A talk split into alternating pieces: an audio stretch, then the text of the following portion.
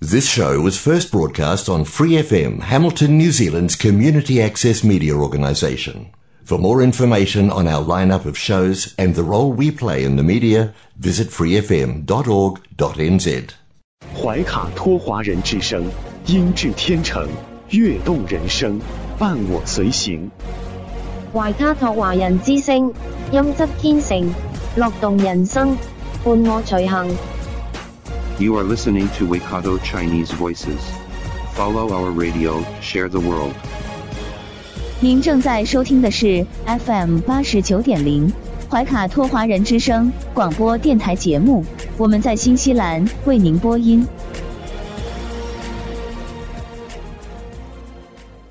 听众朋友们，大家晚上好，感谢您如约守候怀卡托华人之声。我们的节目正在通过收音机立体声调频 FM 八十九点零和微信公众服务号博雅文创为您并机播出。时间来到了二零二三年一月十号星期二晚上的七点钟。接下来两个小时的华语播音将由我奥斯卡还有我的搭档小峰轩轩为您共同带来。那由于深受读者欢迎的《中新时报》仍然处在新年休刊期间，那么今晚的节目啊，首先和您见面的栏目是由《中心时报》特约播出的全球新闻纵览。观点改变生活，动态触手可得。中心时报特约节目《全球新闻纵览》，关注大千世界，传播价值资讯。怀卡托华人之声整点播出。家事、国事、天下事，事事关心。这里聚焦了社会的点点滴滴，最新最快的国内外政治经济动态，尽在每周二七点的全球新闻纵览。今晚直播间为您播报的主持人是小峰和奥斯卡。首先，我们来关注中国大陆新闻。习近平在二十届中央纪委二次全会上发表重要讲话，强调一刻不停推进全面从严治党，保障党的二十大决策部署贯彻落实。中央农村工作领导小组办公室等八部门印发意见，发挥农村基层组织作用。坚决打赢疫情防控硬仗。阳康后不适第十版诊疗方案提出三种治疗方案，更加适用于奥密克戎变异株感染转阴后的康复治疗。防控政策调整时机是如何确定的？梁万年回应：一是病原体的致病力确实是发生了明显变化，在下降。二是整个中国人的主动免疫水平在明显提升，还有药物手段、重症治疗的资源准备等等。这个时机的基本前提是我们无法消灭病毒，尤其是奥密克戎变异株，不感染几乎不可能。张伯礼表示，我们能战胜疫情，却没有战胜病毒，将经历一段疫情反复期。张文宏表示，将来有可能继续出现数波的新冠流行，具体时间不清楚。专家表示，奥密克戎毒株总体肺炎发生率和德尔塔毒株明显减少。智能手环测量血氧靠谱吗？多家厂商回应，不能代替专业设备。国家移民管理局消息，超。三千二百个出入境窗口恢复护照签证等受理审批。海关总署消息，新冠病毒感染乙类乙管首日，二十五万入境旅客通关。二零二三年开门红，中国在文昌航天发射场成功发射实践二十三号卫星等三颗卫星。文昌航天发射场。具备全年常态化发射能力。二零二三年首场大范围雨雪即将上线，多地气温将暴跌二十摄氏度。北京市政协十四届一次会议一月十四日开幕，委员分布广泛。北京多家健身房恢复满员状态，阳康初期勿疲劳健身。检测需求变小，北京大量核酸采样亭街头废弃。男子掏出伪造警察证威胁出租车司机，北京海淀警方回应刑拘。铁路上海站新上工作室，真正把旅客的事放在心上。热心帮扶老弱病残孕等重点旅客四万余人。扬州通报网传领导干部生活作风问题，已成立专项核查组。春运期间，广东将有五次冷空气过程，最冷时段或出现在一月下旬。广州白云机场入境和过境措施全面恢复，春运期间。广州水运预计客运量达一百二十万人次。河南研判，河南新冠病毒感染率接近九成，目前已顺利度过疫情高峰。河南未发生严重医疗挤兑，二级以上医院床位使用率百分之九十四点九五。大连某中学将现学与教师评职称挂钩。学校回应考虑不周，已收回。网传两女子在湖南湘西花果山公园里上吊，警方回应确有此事，具体情况还在调查中。湖北黄石一小区居民家中发生闪爆事故，造成一死三伤。春节临近，重庆都市游、两江夜游持续升温。新疆俄勒泰地区福海县龙舟比赛在乌伦古湖冰面上举行。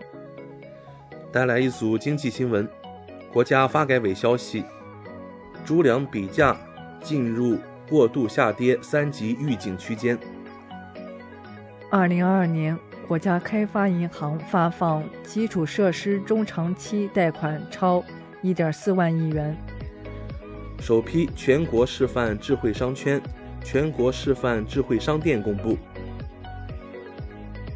一月九日，人民币对美元中间价报六点八二六五，调升六百四十七个基点。多家银行调整存款利率，大额存单岁末紧俏热销，因二零二三年存款利率将继续走低预期。投票权调整，马云退出蚂蚁集团实控人位置，要重启 IPO。蚂蚁回应，整改已经基本完成。贾跃亭再登老赖榜，被多家创投申请限制消费，未履行总金额超八十七亿。国内首家国家级氢能检测机构在渝投用。中国移动就市民收到奇怪短信致歉，系测试短信。法治方面，中央政法工作会议扫黑除恶专项斗争，三年打掉的涉黑组织是前十年总和的一点二八倍。全国公安机关一年侦办窃听窃照、偷拍偷窥案超三百四十起。二零二二年侦破网络水军案件五百五十余起。国家体育总局政法司副司长胡光宇接受审查调查。湖南省地质局原局长邓小刚被开除党籍和公职。湖南省娄底市中级人民法院原院长罗小玲被开除党籍和公职。辽宁绥中疫情期间瞒报行程被判四年司机发声，新政策出台后，希望自己能被解除强制措施。军事方面，我国官员窜访台湾之际，东部战区在台岛周边海空实战化演练，重点演练对陆打击、对海突击等内容，旨在检验部队联合作战能力。释放出明确的信号。外交部回应：我军在台岛周边演练，反击外部势力与台独勾连。我国核潜艇总设计师张金林院士逝世，享年八十七岁。文体新闻：教育部消息，今年五月底前确保百分之九十公费师范生落实任教学校。远古发现，我国科学家命名五点一八亿年前冒天山开拓虾，为其建立了一个新属新种。我国科学家揭示驱动衰老的古病毒密码。最强春节档强势来袭，已有《流浪地球二》《满江红》等七部影片角逐。通讯游戏发布寒假未成年人游戏限玩通知，未成年人寒假共计十四个小时游戏时间。港澳台方面，我们首先来看港澳新闻。香港与内地首阶段通关，海陆桥各个口岸运作大致通顺畅，机场人山人海。香港消息，高铁复运不迟于一月十五日，最先开通至广州、深圳班次。香港财政司司长表示，通关后将举办多项国际盛事，相信香港今年人才两旺。台湾新闻：东部战区五十七架次战机三面围台，台军紧张到措手不及。蔡英文视察逃跑演习，发红包拉拢人心，忽悠炮灰保卫台湾。国际方面，一月九日下午，习近平同捷克总统泽曼举行视频会晤。外交部部长秦刚将访问非洲。赵立坚调任外交部边界与海洋事务司副司长。少数国家对来自中国的旅客采取入境限制，中方回应将采取对等措施。部分国家建议本国公民非必要不赴华，中方回应，希望各方秉持科学原则。美方是否向中国分享了有关 XBB？一点五毒株的信息，外交部表示，美方应及时公开透明的同世界卫生组织和国际社会分享美国国内的疫情信息和数据，防止疫情进一步传播。首批中国游客抵达，泰国副总理及多位部长亲赴机场迎接。泰副总理称，永远欢迎中国家人们。伊朗旅游业者期盼中国游客回归，可以消除旅游业的一切停滞。德国要求中国旅客提供四十八小时核酸或抗原，暂实施至四月七日。柬埔寨首相洪森表示，如果不依靠中国，谁来帮助我们修路架桥？联合国粮农组织日前发布。二零二二年世界粮食及农业统计年鉴，按毛额计算，最大粮食出口国是美国、荷兰和中国。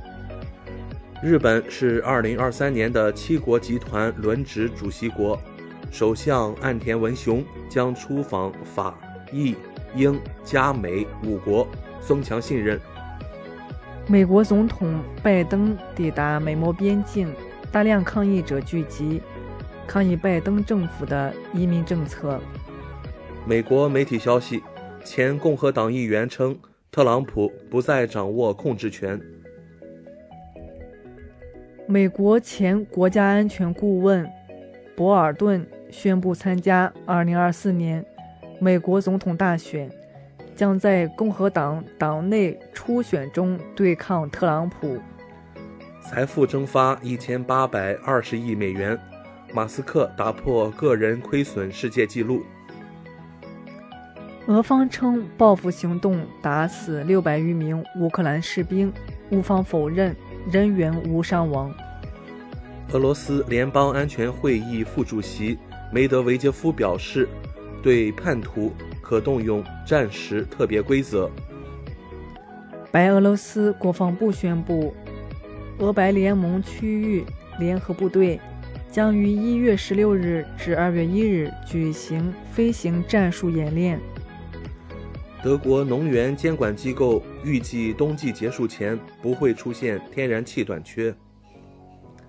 瑞典首相克里斯特松表示，无法满足土耳其就瑞典加入北约提出的所有条件。美国国会大厦骚乱在巴西重现，数千名前总统支持者闯入国会大厦、联邦最高法院和总统府。巴西总统卢拉谴责冲击国会事件，签署法令加强首都安保。并称将尽快查明并严惩事件责任人。巴西国会、总统府等已被安全部队夺回，约四百人被捕。美卫星残骸可能坠落朝鲜半岛。韩国媒体消息，全韩机场一月九日中午起暂时停飞。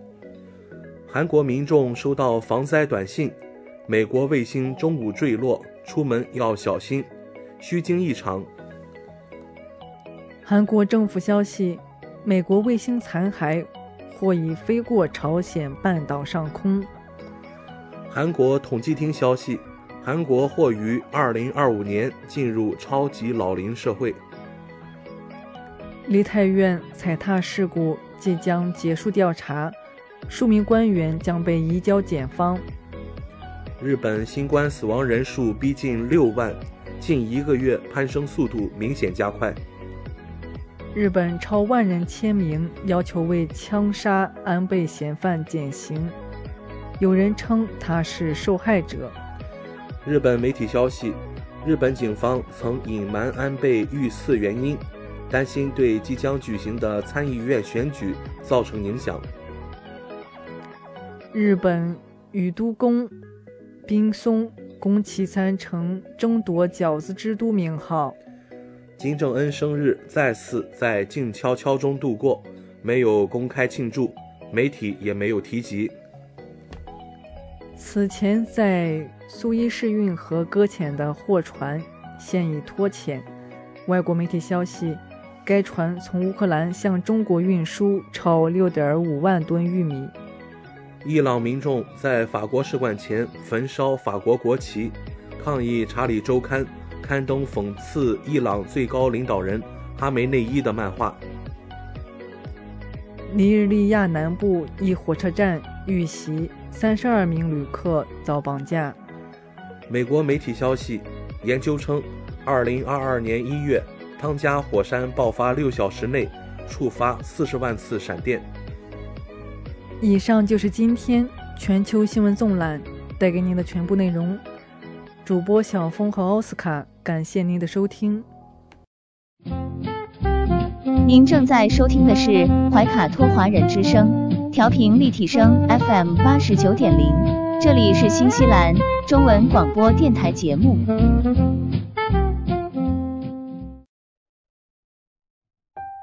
光影随行，戏如人生。怀卡托华人之声中文广播带给您精彩经典的影视剧和纪录片分享，让我们与您展开一段胶片之旅，共同陶醉于光影世界。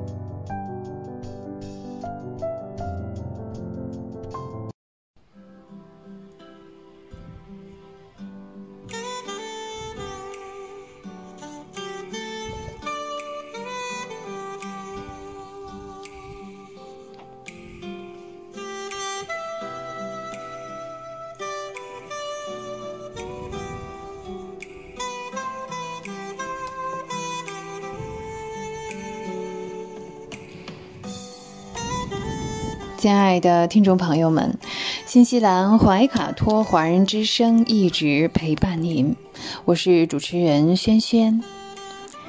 光影随行，戏如人生，分享精彩的影视作品，无论是电影、电视剧，还是优秀的纪录片，都会陆陆续续的来装点您的生活。今天呢，我们来推荐一部有一些冷门的电影啊。这部电影的名字叫做《承包商》。哎，承包商，一说承包商呢，听众朋友会想到哦，这是搞装修的、搞工程的。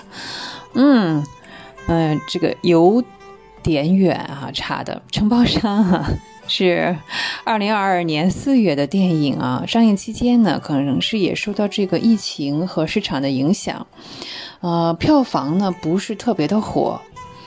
电影承包商呢是由塔克萨勒赫执导，由克里斯派恩、本福斯特以及吉利安雅各布斯等主演。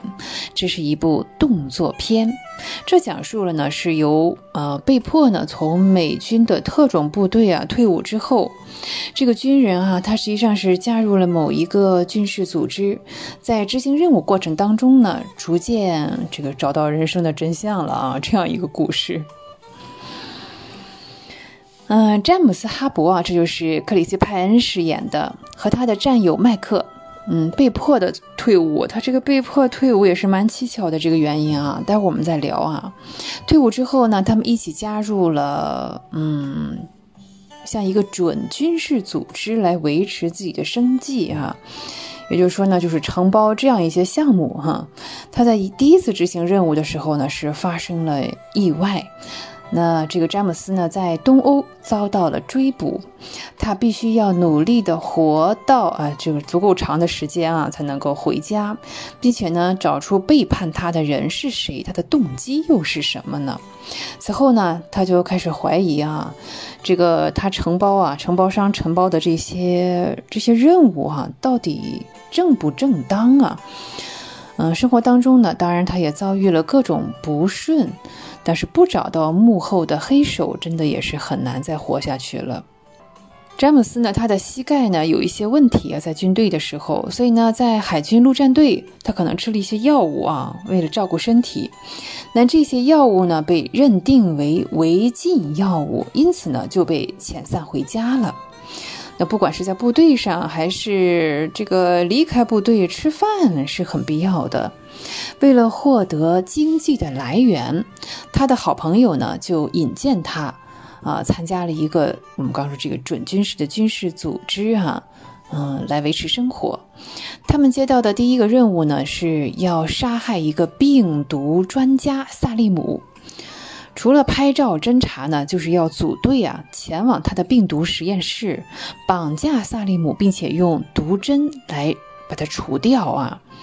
萨利姆在临死之前说：“呃，詹姆斯，你不知道你在为谁而工作。”嗯，但萨利姆其实他这个科学家啊，本人是无辜的。萨利姆还说呢，他的资料是有备份的，放在手提箱里。虽然说，嗯，他的战友和詹姆斯一起劫走了萨利姆的病毒资料，嗯，但是呢，你想想啊，这是这么高风险的事情，一定也是受到了围追堵截，甚至呢，在某一个时段当中啊，他们要潜入湖中，跑到下水道里啊，才能够活下去。哎呀，詹姆斯呢，用自己的这个生命哈来帮助战友疗伤，让战友带着这个资料冲了出去，但是他自己呢却是留在了原地哈，看能不能自行恢复自己的体力。当他恢复之后呢，潜水出去，嗯，想办法弄到一部手机联系他的组织，却被告知和他一起执行任务的战友呢已经死了。组织的首脑啊，派人到桥上去和詹姆斯接头，但是在这个时刻呢，詹姆斯看出了哪里有些不太对呀。也就是说呢，来者真实的意义并不是跟他接头啊，可能是要把他也除掉。他知道的太多了啊。嗯，原来呢，不出所料啊，派来的这个人呢，他也是海军陆战队的退役战士，他的任务就是要打死詹姆斯。这谁还能坐以待毙啊？詹姆斯呢就拼命的要逃走，呃，这不知道跑着跑着又到下水道里来了哈。那么在下水道里呢，就展开了一场殊死的搏斗。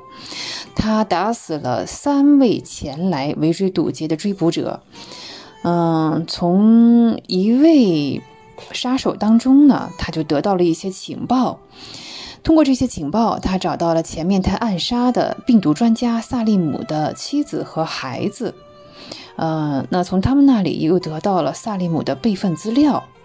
他想打电话得到呃，怎么说呢？合法的保护。但是情节在这里啊，真的是对呀。他要是顺利发展，就不叫电影了。他打了这个电话之后呢，哎，来接他的人呢，还是给他注射了一些药物。昏迷之后，他就呃躺在了床上。清醒了之后呢，他看到萨利姆留给孩子的视频资料。原来萨利姆根本就不是什么恐怖分子。那当时他的承包商告诉他，他要去解决一位恐怖分子。他其实呢是要呃能够。拯救人类健康的病毒专家研究了可以对抗流感的疫苗，他这个疫苗呀留给这个孩子们来用，以后呢如果爆发了病毒危机，呃让自己的孩子还有其他的全人类呢都能够用上他研究的这个疫苗。哎呀，所以呢当他跟跟他这个接洽的人共进晚餐的时候呢，嗯，接他的人呢直接是被。一枪打死了，所以啊，我们这位男主角呢，只能是点起蜡烛来布一个阵，甚至是打开了煤气罐儿哈。这之后呢，他自己是从树上逃走的。所以，当那些要结束他生命的人进入房间之后呢，你想，这又是火又是煤气罐儿，那自然就爆炸了。在炸毁房屋这个嗯时空当中呢，他趁机就开车逃走了。男主角呢，又用了很多的清洗液洗到了身上的这个，这里有很多血迹呀，通过了安检，乘飞机回到了美国。他回到美国呢，就来到了战友家，因为当时这个承包商告诉他，他战友已经被呃打死了，是吧？也去世了。他可能也是出于这个情谊哈，才来看一看。结果呢，哎，他发现这位战友还活着。这样一来，他似乎意识到了什么啊？这是让人卖了还帮人家数钱吗？对呀，嗯，结果呢，他的战友呢真的是来袭击他，并且还问你为什么会来我家呀？詹姆斯呢很不服气，夺过了他的枪，质问他事情的真相是什么。嗯，要说起来啊，这位战友呢，他是这个算盘打得非常的好，本来呢是想干票大的，如果詹姆斯呢在这次任务当中死了。那，嗯哼，留给詹姆斯妻子和孩子的拨款，那可是四百万美元。这四百万美元可以让这位战友衣食无忧了。但是呢，詹姆斯压根儿就不知道有四百万这回事儿，所以嘛，你看让人卖了，还帮人数钱是吧？把钱送到人家口袋里啊。哎呀，也不知道他是这个有人就是故意的给他忽略掉了这一段啊。啊，詹姆斯说，他们受雇的这个组织要释放这种病毒。那释放病毒之前呢，就找到了研究这个病毒的专家萨利姆研制的疫苗。先释放病毒，再掌握了疫苗，那你看看，这当中可以获取几百个亿的利润。好，这两人把事情说清楚之后呢，嗯，可以说呢，消除了这些误会。于是呢，他们决定联手打回这个承包商的老窝里。在这个过程当中呢，也是非常的激烈。那他的战友呢，啊，不幸就遇害了。这次是真的死掉了。詹姆斯开枪呢，嗯，也打死了那位承包商，就是幕后的大 boss。詹姆斯啊，他被军队开除呢，其实因为服药这个原因，真的是非常的偶然。而他这个从这个军事组织这个嗯听命的暗杀这个病毒专家，确实是比较盲目的这样一个行动。可是啊，好在是他这个良心还在，知道萨利姆临死之前说的话有可能是真话，所以呢就要探求事情的真相。哎，但这个寻找真相的过程代价是非常大的。嗯，失去了战友，失去了庇护自己的人。找到真相之后呢，啊，好在哈，他能够绝地反击，啊，杀死了这个承包商。从他受承包商的雇佣开始啊，实际上他已经是在为这个军事组织卖命了。只是呢，他并不知道自己要实现什么，他要实现的是不可告人的一些目的。被定义为恶人啊，什么恐怖分子的这些人呢？所以他们极有可能呢是维持正义的不恐怖的人，比如说这个病毒专家萨里姆，是吧？那实际上呢，军事组织这一方呢才是充满了恶意、阴险。嗯，对呀，这都是套路，是吧？好在呢，詹姆斯呢有自己的判断能力，也有自己的独立能力和反击能力，不然呢，他也是早就离开这个世界了啊。詹姆斯的反击呢，还有着保卫家庭、保卫亲情的意义。他被捕之后呢，呃，已经回不了家了，他只能这个继续往前走，寻找事情的真相。不然的话，这真的是一辈子再也不可能看到太太和自己的孩子了。那即便是他逃出去再见面，可能还会连累了家人。所以当他反击之后呢，好在是算是大获全胜吧。那可以回归家庭，重拾温馨的家庭生活。从这个意义上来言呢。嗯，詹姆斯的反击，他揭露阴谋，其实也并不是为了他自己啊。一方面呢是这样，可是为了家庭，为了亲情，也是为了其他的人类免受病毒的侵害。那设置阴谋的人呢，从来不会明着说啊，你看我要一步一步的干这个事，我的套路是什么？他们从来也不会解释啊，嗯，利益啊才是最终的目的。把军队退役的一些人招募为雇佣军，给他们下达命令。这样呢，他们就成为了执行任务的杀人武器。其实啊，对，还是靠资本在背后运作，来营建自己的帝国。哪怕是用非常这个嗯下流的龌龊的手段，即便是要有阴谋诡计哈，也要获得巨大的财富。詹姆斯啊，嗯，应该说这部戏里他是一个比较孤独的战斗者。好在他是能够奋战到底的。我们希望这样的人啊越多越好。那光影随行，戏入人生。今天我们分享的是一部比较冷门的电影啊，叫《承包商》，那是二零二二年的新片。好，轩轩又要与您说再见了。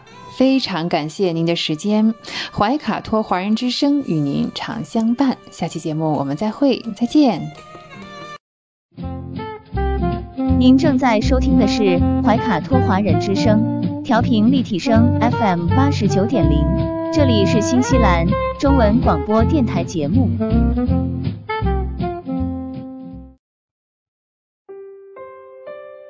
我是您的私人健康顾问。我也是您的保险索赔专家，我更是您的家庭风险管理和理财专家。丽丽谈保险，每周二晚上七点半准时与您相约怀卡托华人之声。亲爱的听众朋友，大家好，欢迎来到您熟悉的丽丽谈保险专题时间。我们邀请纽西兰顶尖的专业保险和理财专家丽丽女士。与收音机前和正在线上收听节目的新朋友、老朋友们打个招呼。各位听众朋友们，大家晚上好，我们又见面了。嗯，晚上好。我们知道您是全球百万圆桌 MDRT 顶尖会员，纽西兰第一位获得全球华人金融保险业最高荣誉国际龙奖 IDA 白金奖的保险顾问，新西兰保险行业大奖 Ascent 最高奖项白金奖。和 Apex 最高奖项白金奖的获得者，很高兴您做客我们的节目。谢谢阿斯卡。嗯，上期的节目中，我们聊到了新冠对于保险行业的影响，以及在全球范围内保险公司或再保险公司针对新冠做出的核保或者是保单调整等等。今天我们请丽丽来跟我们聊一聊医疗保险中对于怀孕生产方面的保障。首先啊，请教您，我们购买的高端医疗保险中有针对怀孕生产方面的保障吗？嗯，谢谢奥斯卡。嗯啊，首先第一个要说的呢是，其实怀孕生产呢，它是在我们购买的高端医疗保险中呢，它是属于 general exclusion，叫大免责。嗯，但是呢。不同的保险公司跟不同的保险计划，它会有一些怀孕生产方面的部分的保障。嗯，呃，有的公司呢，它是作为 loyalty benefit；有的公司呢，它就是在保险中，就是以一个小的这种 benefit 出现的。嗯，那么。In general 来讲呢，我们在纽西兰呢，怀孕生产是免费的，不需要花钱，然后呢，也不需要等待，因为生孩子嘛，两条人命是很大的事情，所以整个的这个纽西兰的公立呢，其实能够提供非常非常好的保障。那么我其实理解呢，就是因为作为我自己也是三个孩子的妈妈，然后呢，我很多的客户，你比如说从国内来的移民啊，然后呢，或者在这边生第一胎，有的时候可能是第二胎，嗯，很多人他都可能会比较焦。焦虑，因为没有什么选择。因为在国内的话，大家可以选择去啊医院，然后找不同的医生，是的。然后呢，主任医生啊等等。那么在纽西兰的话呢，因为我们的公立医疗系统呢，其实能够为产妇啊提供非常好的照顾，然后包括新生儿，所以呢，其实它整个的服务都是免费的，而且不需要等待。所以呢，我们在纽西兰呢，我先跟大家简单的讲一下我们在这边就是怀孕生产整个的一个程序。嗯啊，那当然就是说如果。啊，收音机前的听众朋友们呢，如果对这方面没有什么太多的概念的话呢，可以正好趁这个机会呢，可以了解一下。然后我们再来谈到是说保险，我们的医疗高端医疗保险中是否有对这方面的一些部分的一些保障。首先来讲呢，当我们就是说啊怀疑自己怀孕了或者发现自己怀孕了呢，呃，大多数的情况呢，我们有第一个去见的这个相关的专业人士呢，要么是家庭医生，要么呢是助产士。那么在纽西兰呢，助产士他是独立的助产士，然后呢，很多人他可能会选择先见自己的家庭医生，因为毕竟家庭医生对自己的很多信息他都很了解。那么在家庭医生那边呢，我们可以做免费的这个再次的验孕的这个测试，就会比较准确。然后呢，可能一旦确定了怀孕之后，那家庭医生通常呢会给我们开验血。可能就会是初步的第一次的这个验血，那验血是不需要花钱的啊。那么，所以呢，只要我们享受免费的公立医疗，那整个这个生产从最初期到产后这些整个的一套都是不需要花钱的。那么我们验血之后的话呢，那当然什么都是正常的话，那家庭医生呢就会建议我们去找这个独立的助产士，找 midwife。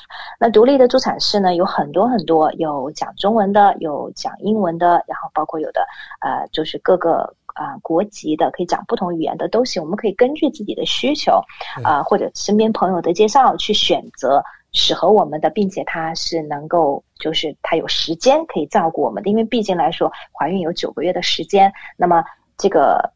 助产士需要从头跟到我们，一直到出生之后，甚至宝宝在可能前一两一个月都是前两周到一个月都是属于助产士的这个范围，回头之后才会转到 Plunket 那边去。那么当我们联系了这个助产士呢，然后助产士他也有时间，他会跟我们签订一个就是这个护理的这个合同。那么之后的话呢，这个助产士他会负责我们整个怀孕期间的这个所有的，包括我们的检查。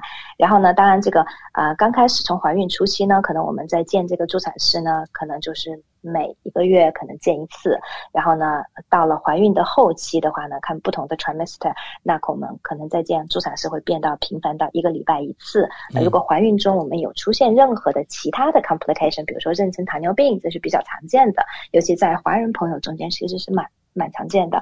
那么可能就是助产士会对我们有一些额外的一些监测。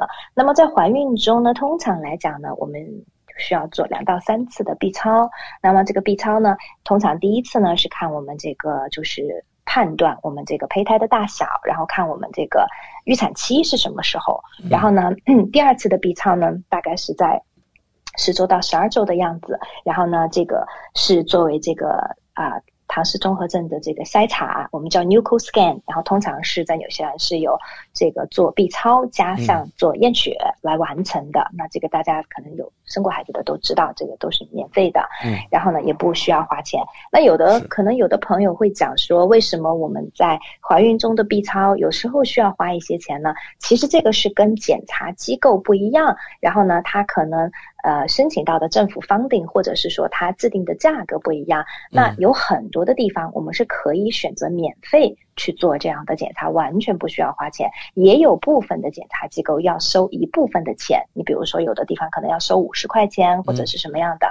那当然，就像我讲的，大家可以选择不需要花钱的地方，所以那整个整个过程就都不需要花钱。然后第二次的这个 B 超呢，就刚才我提到第三次的 B 超呢，可能就是在二十周的样子啊，可能再做一个这个 B 超，看看这个孩子成长的这个问题。那个时候就能够看到性别了。我们大家就是想要知道的这个性别。那么呃，所以呢，这个是我们在正常情况下怀孕生产中可能会牵扯到的，有定期的验血，然后呢，助产师会给我们开验血单，然后呢，有定期的这个独立助产师帮我们监测心这个胎呃胎儿心跳，然后呢，包括测验我们的这个。啊，就是做尿液检查，看看就是比如说血糖啊等等这些东西，嗯，啊都会在里面。然后包括我们的这个 B 超。那如果是说我们在怀孕中有遇到一些高风险的一些问题，比如说妊娠糖尿病啊、妊娠高血压等等这些，那么通常呢，助产师会推荐我们到公立医院去见这个专家。公立医院有专门的妇产科的这个专科，那这样的这个见专科也是。也不需要花钱，然后在这个时候呢，往往这个可能 B 超就会比较频繁，可能就是每次去见专科都要再做 B 超，可能就变成每个月做一次。嗯，所以呢，可能不同的人的情况不一样，可能就是有的时候可能接受的服务，可能有的人觉得说。啊，非常的密集，我能够做的检查，或者是见医生。有的人觉得说，好像哎，整个孕期好像也没有什么太多的检查，也没有什么人理我这样子。那但这个主其实就是根据就是产产妇具体的身体的情况跟胎儿具体的情况。然后我们生产的话呢，嗯，我们可以选择在两个地方生产，一个是公立医院，另外一个是生产中心。那么这两个呢各有各的优缺点，当然我相信很多人有自己的 preference，有的人选择在家里也可以。那么呃这个在医院里头呢，那好处呢肯定就是说，因为万一有什么意外的话呢，他可能比较能够快的能够应付。然后呢，在这个生产中心的话呢，环境可能比较 relax 一点，很多人他可能会比较喜欢。那么通常情况下，如果是顺产的情况下呢，在公立医院很快，那公立医院也会让我们转出院转到这个生产中心。然后呢，还有一个我们经常会遇到的一个问题呢，就是我们经常会被问到我是否可以选择性的剖腹产，很多人会问到。那么呃，我们如果是在公立医院正常生产的话呢，那他这个呃通常情况下医生是不会建议我们去选择性的这个剖腹产的。那除非就是说我们在生产中遇到困难，然后呢或者需要紧急剖腹产这种情况，那正常的情况下都是在鼓励我们顺产。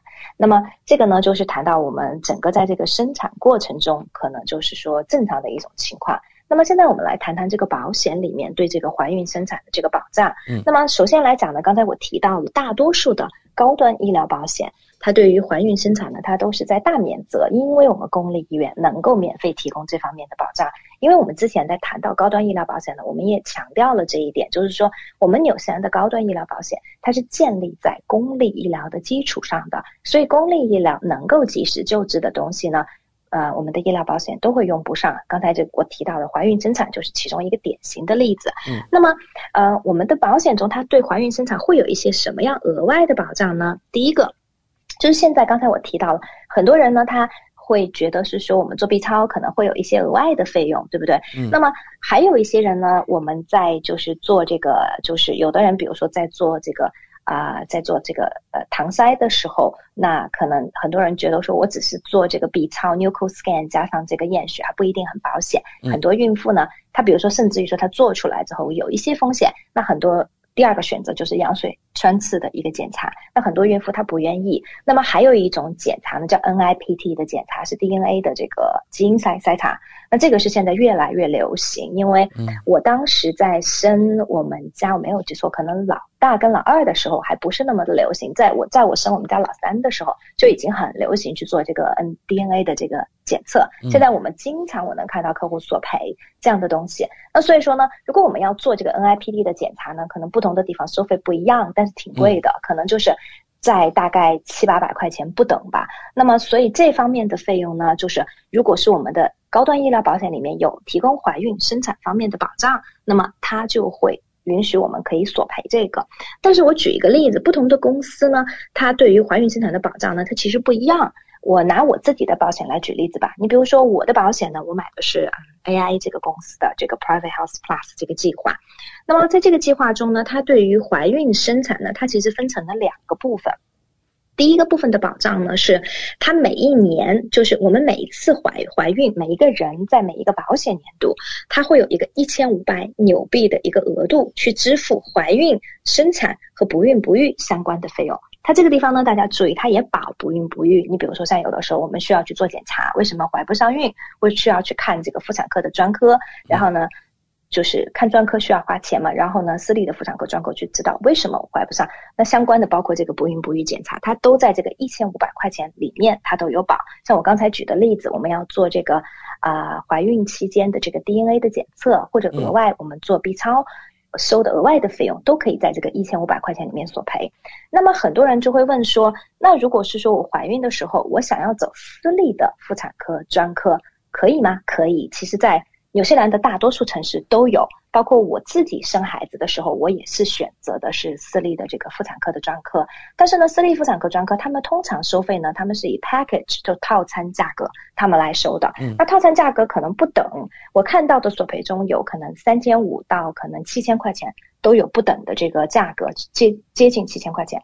那所以说呢，他们的套餐价格呢，那很显然，比如说我。取个中间值，比如说他要收四千五百块钱，那我的保险赔一千五百块钱，那肯定是不够的嘛，对不对？然后呢，他们这个套餐价格呢，它其实无论你是顺产还是剖腹产，它其实都是这个价格。因为虽然我刚才提到了，如果我们要剖腹产，那只能在公立医院进行，也没有办法在私立医院进行。纽西兰据我所知，目前私立医院还没有办法能够做这个生产方面的剖腹产的这个手术，所以呢，所以专科还是会把我们安排到公立医院去做这个剖腹产。如果说我们需要最后需要。就是需要剖腹产的话，那么另外一个问题呢，就是刚才提到了，就是它这个保险呢，比如说拿 AIA 的保单来举例子，它有一千五百块钱的这个额度。那么这个一千五百块钱的这个额度呢，虽然我们可以去做这个，包括这个啊 DNA 的检测啊、超声波的检测啊，甚至在不孕不育中呢，我们也可以做这个关于 IVF 相关的这个。检查，但毕竟呢，它这个额度是比较低的，虽然也没有垫底费。然后呢，它一个保单年，然后呢，一次怀孕我就只有一千五百块钱。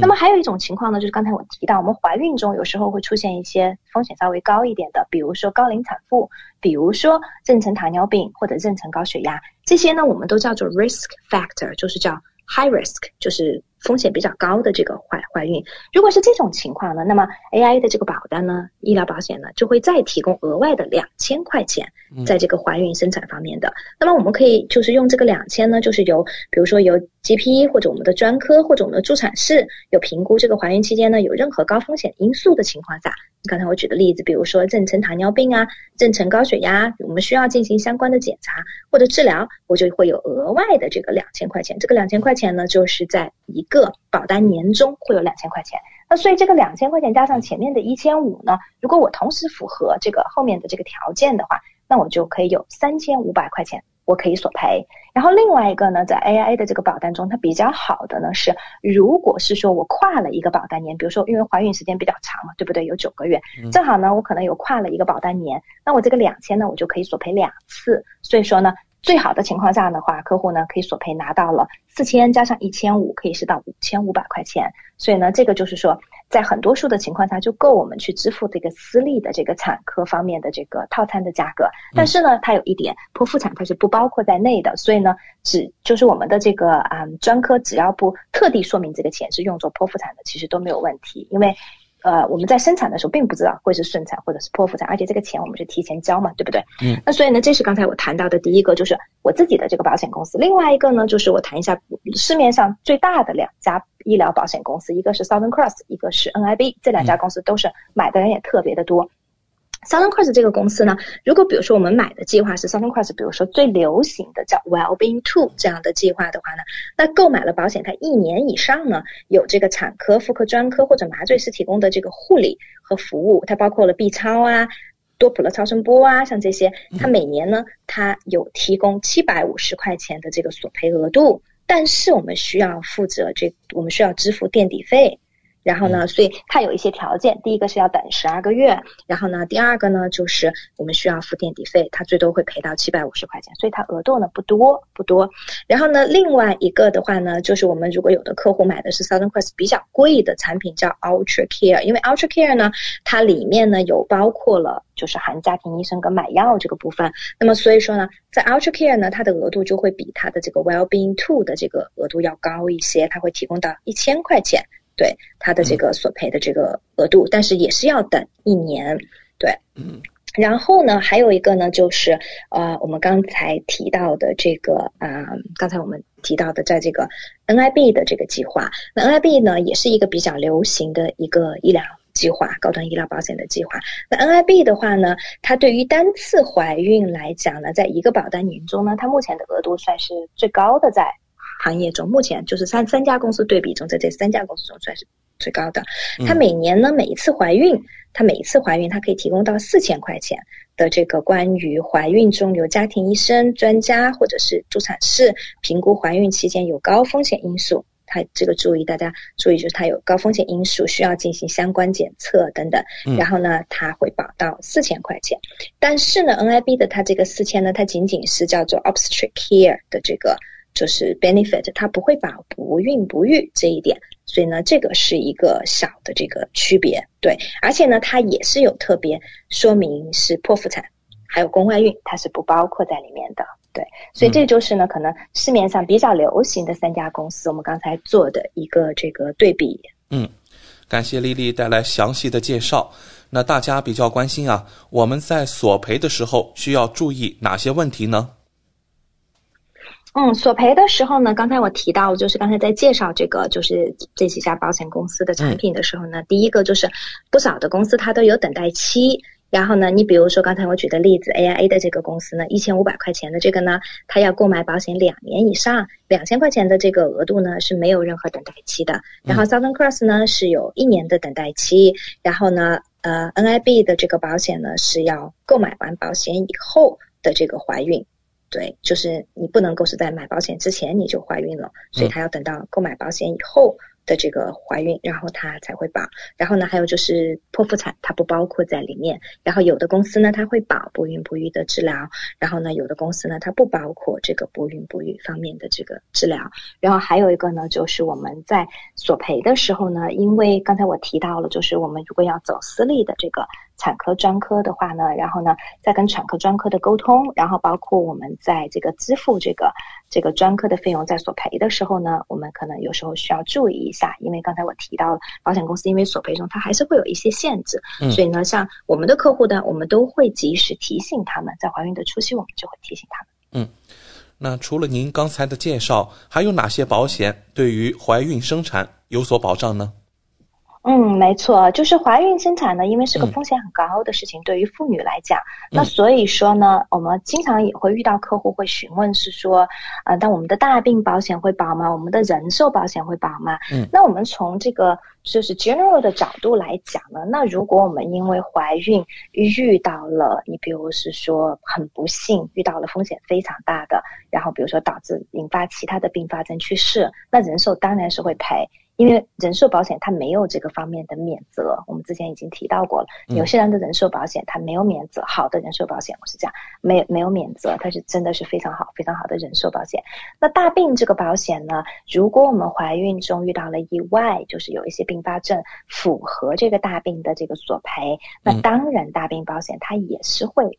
赔的，我之前有遇到过，就是呃，客户因为怀孕引发的肺动脉高压非常大的这个疾病，最后大病也是有索赔。虽然救治呢是在公立医疗免费进行的救治，可是大病保险呢是正常索赔。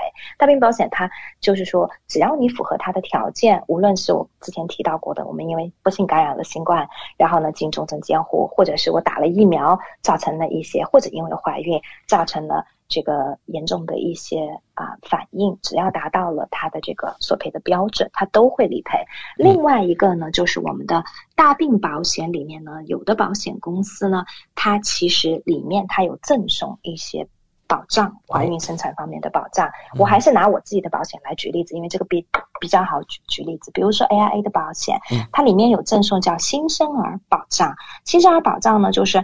它是自动送的，你购买了这个大病呢，它就自动会送。就是说啊，如果是说这个新生儿出生出现了五种中的任何一种。的这个先天性的残疾，那么它就会一次性的理赔。你比如说像兔唇、唐氏综合症、脊柱裂，然后呢失明、完全失明，或者是说缺少就是两个这个啊我们的肢体，包括手或者脚等等这样子。嗯。然后先天性肢体残缺这些，它就是会有新生儿的这个保障里面的这个索赔。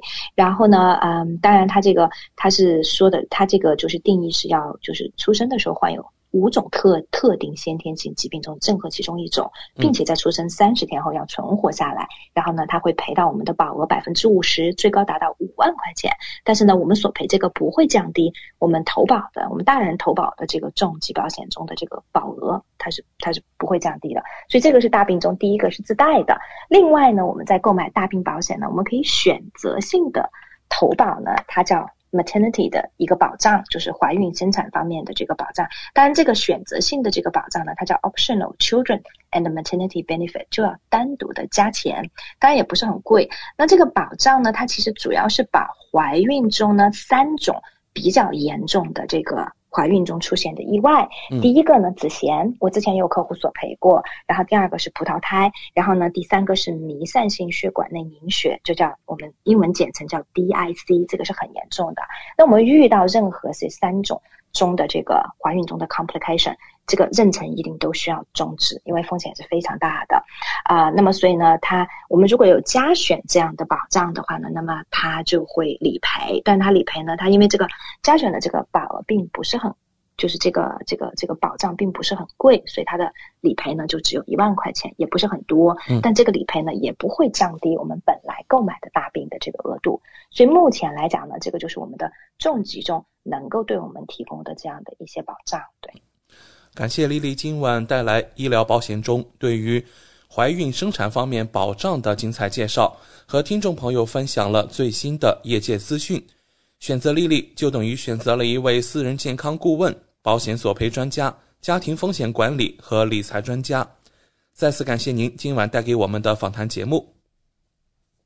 嗯，谢谢大家。如果大家还有额外的问题呢，欢迎大家下来以后呢，可以联系我，添加我的微信，微信 ID 呢是 N Z L E E L E E，或者搜索我的手机号码零二一八九六三五八，然后可以单独跟我咨询。嗯，好的，谢谢丽丽，我们下周老时间和大家空中电波再见。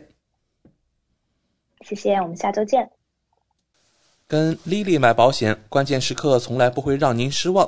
听众朋友不但可以在每周二晚间七点半收听到丽丽在怀卡托华人之声的专题节目，还可以在每周全国出版的《中新时报》财经、保险、金融版面找到丽丽的专栏文章和联系方式。我是您的私人健康顾问，我也是您的保险索赔专家。我更是您的家庭风险管理和理财专家，丽丽谈保险，每周二晚上七点半准时与您相约怀卡托华人之声。怀卡托华人之声，音质天成，悦动人生，伴我随行。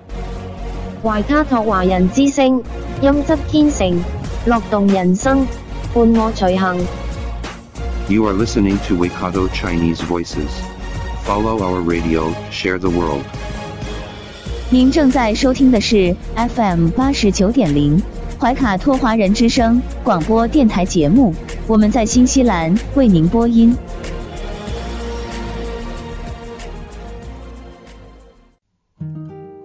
感受东方文化，体验汉语魅力。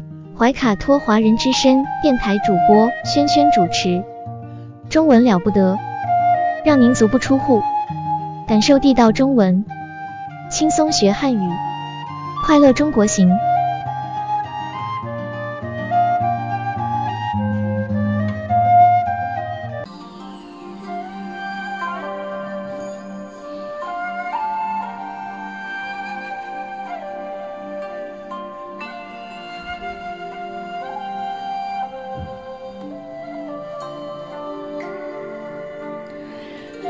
亲爱的听众朋友们，这里是新西兰怀卡托华人之声为您效劳。接下来呢，是轩轩为朋友们带来中文了不得。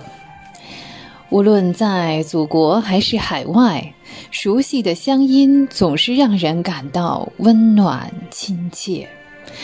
中文不但博大精深，而且好学好玩，很有趣。比如我们这个小栏目的名字“中文了不得”，还可以说不得了，更可以说了得。像这样的排列组合方式，在全世界的语言中恐怕是独一无二的。那在每期节目中呢，我们来介绍一些中国文化常识。此外呢，再介绍一些中文的知识点，像重点啊、难点啊，这两者相结合，活学活用，可以事半功倍。好，今天呢，我们要继续中国历史上的科学发明。上一期呢，我们聊到了桥梁，对的。那桥梁啊，有的时候呢是要在水流湍急的河流上，甚至是运河上，来进行铸造，这个工程的难度啊，可想而知。那中华祖先呢，又创造出了梁式桥型，这样呢，可以将拱桥的涵洞啊，就进行改造。福建有一座洛阳桥，就是非常富有盛名的梁式石桥。洛阳桥啊，位于泉州与惠安县分界的洛阳河入海口上。在公元的一零五三年到一零五九年，这时候是啊，北宋。北宋有一位，呃，他应该是叫郡守啊，叫蔡襄。蔡襄本人呢，还是一位大书法家，他更是一个 怎么讲呢？是主持创造这个桥梁的人啊，对，是造桥工程的主持人啊。那桥的原长呢是有一千两百米，宽有五米。有四十六个桥墩，呃，这个经历了修理之后呢，现在的长度我们还保留着八百三十多米，宽呢是变成了七米，残存的桥墩呢还有三十一座，在江海汇合处呢，应该说是我们知道水流是特别的汹涌，呃，江潮汹涌，海涛澎湃。建造桥梁呢，真是难上加难。当时呢，多次进行施工都失败了。可是呢，广大的桥工还有工程人员并没有放弃，他们继续的辛勤钻研和研究。他们继续辛勤的钻研和探索。哎，果然功夫不负有心人，就是创造出了一种办法，将桥梁中线啊向水中呢。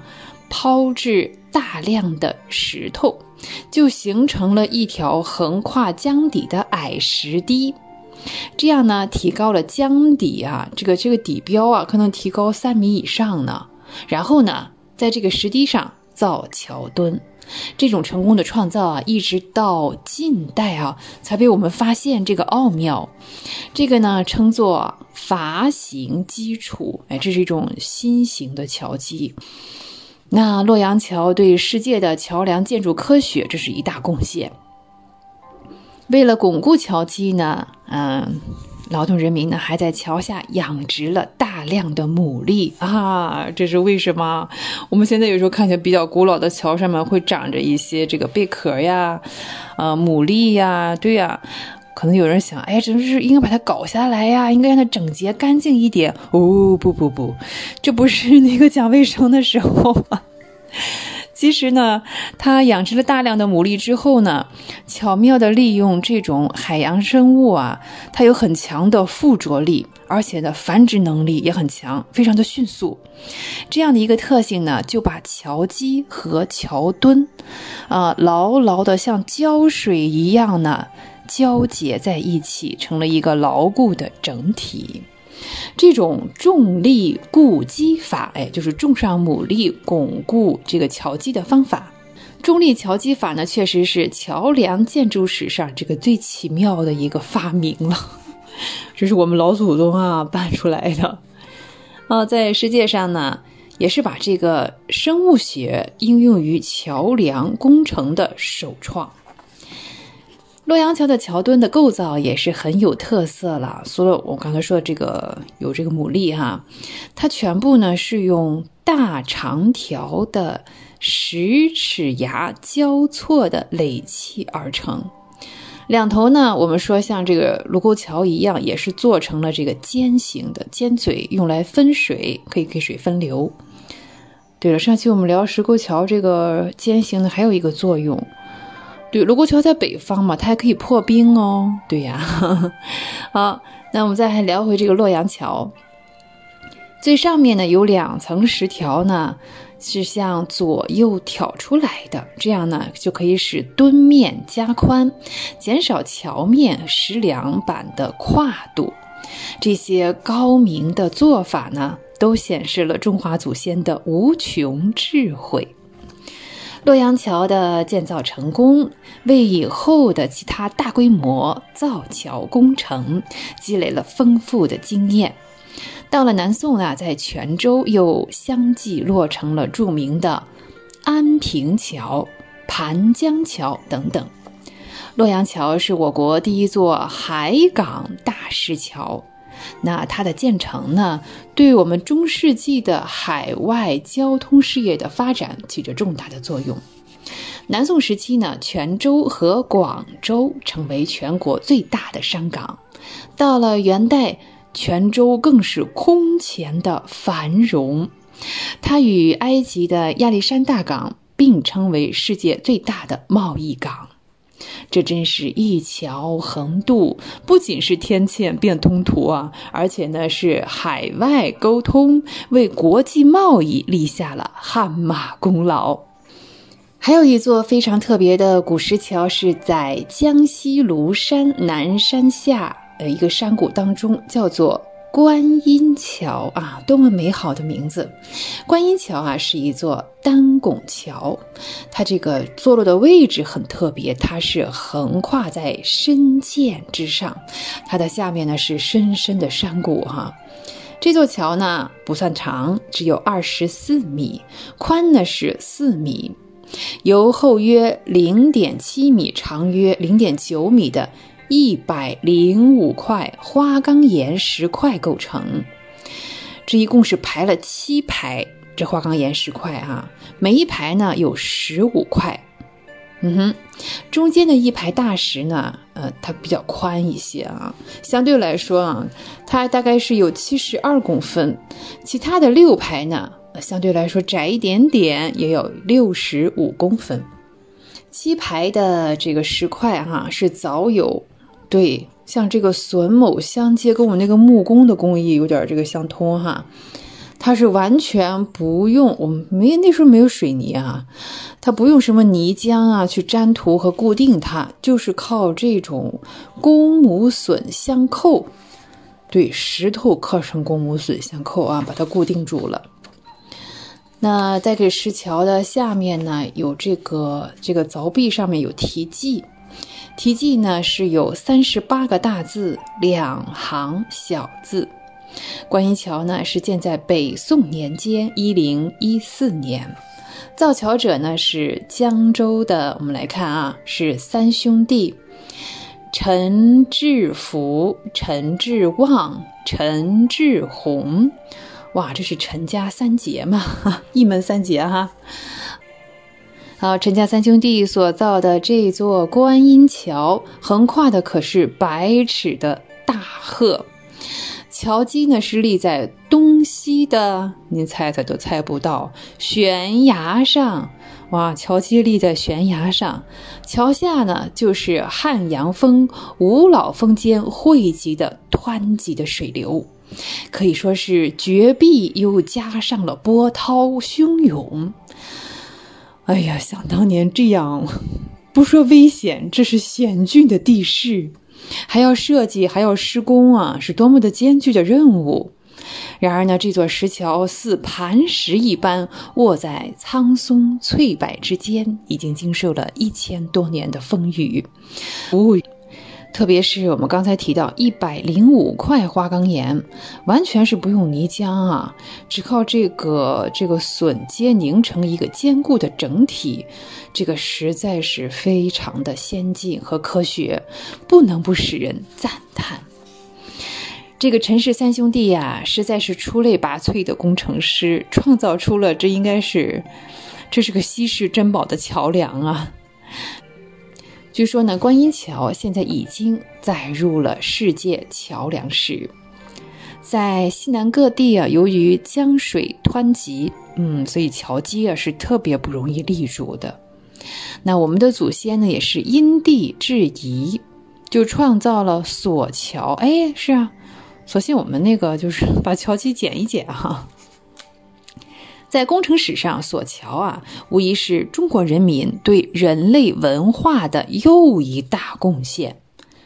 索桥呢，是用的是铁链，然后呢，又创造了铁索桥。哇，我们想起了飞夺泸定桥啊，有吗？啊，好，再说回来哈，那著名的大渡河就有铁索桥。嗯，还有呢，可以就地取材。嗯，不用铁锁，我们用什么呢？天才的利用竹锁，对，竹子做成的锁，这样呢，它不但是坚固，而且是，你看竹子比铁轻了很多，对吧？对，可以减轻桥自身的重量。同时呢，嗯，一个是它不像铁锁那样沉重，所以呢，即使河面再宽阔，索桥再长，它很少会发生中断啊。对断裂这样的危险，竹子韧性是特别强的。像在四川灌县这个竹索桥，它还叫安澜桥，是索桥当中典型的例子。嗯，它是在应该是在宋朝之前就开始修建，全长有五百米，悬挂在宽三百二十多米的岷江之上。哇哦！位于都江堰的嘴上，哎，都江堰这个鱼嘴啊，哎，说起都江堰，这是我们在呃中国历史上科学发明最早啊说的那个工程里的水利工程里哈就提到过。我们说都江堰有一部分像个鱼嘴，对的。然后这个桥呢，就是在这个鱼嘴之上，嘿嘿，像一条呢这个丝带一样啊，真的是联系着两岸人民的交通往来。那使他们的生活呢也融合成了一片，嗯，现在呢，呃，已经不是竹索了。我们现在如果去找这座桥的话，你会发现，已经改为了混凝土桩钢缆，啊，这材料是现代化的材料啊。桥这种建筑呢，在无数有才华的桥梁建筑者的长期劳动之中啊，又独出心裁地设计出各种新颖的形式。像在广西桂林有花桥，甘肃的渭源还有卧桥，呃，福建的永春县东关桥，扬州的瘦西湖五亭桥，都是在桥身之上再加一层，或者是屋顶啊，或者是长廊，或者是亭阁，不仅是便于这个交通了。还可以呢，哎，我们停下来呀，观赏一下风景，嗯，这个真的是桥梁和木结构相结合的进一步的发展。像扬州的五亭桥啊，特别有名，我相信呢，听众朋友们在很多这个风光片、纪录片，甚至是明信片上见过。不但是造型啊，非常的绮丽，真的是让人一见难忘。结构呢也很别致，桥下的四翼呢，一共有十五个。圈洞，这个叫圈洞。当月明之夜呢，每一个洞中都映着一个圆月。哎呀，这真是工程师的良苦用心啊！对，设计出了这样的一个奇观。那自从周代起初啊，中国的城邑呢，也有了制度和规划。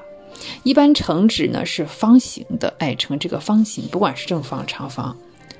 好，那在城内的布局呢，一般是前朝后市，两旁呢是黎民百姓的住宅。每一个城门呢都是通往一条大街，全城呢会划分成多少个区域？早期呢叫做里，唐朝以后呢叫做坊。你看我们为什么管邻居叫街坊？对呀，街坊，街坊啊。嗯，历史上著名的长安城啊，也是这样建筑的。秦始皇灭掉六国之后呢，建立起了第一个统一的封建制国家，都城呢在咸阳，就是现在这个。在汉高祖的时期，那个时候还是公元前呢，公元前的三世纪，啊，由杨承年设计营建了长安城和未央宫，他天才的规划了完整的全国形式的首都。长安的规模曾经影响到了日本呢，所以呢，后来的日本的平安京啊，几乎完全是仿照长安修建的。公元六世纪末，呃，汉朝的这个长安已经怎么说呢，在战火当中也毁坏的差不多了哈。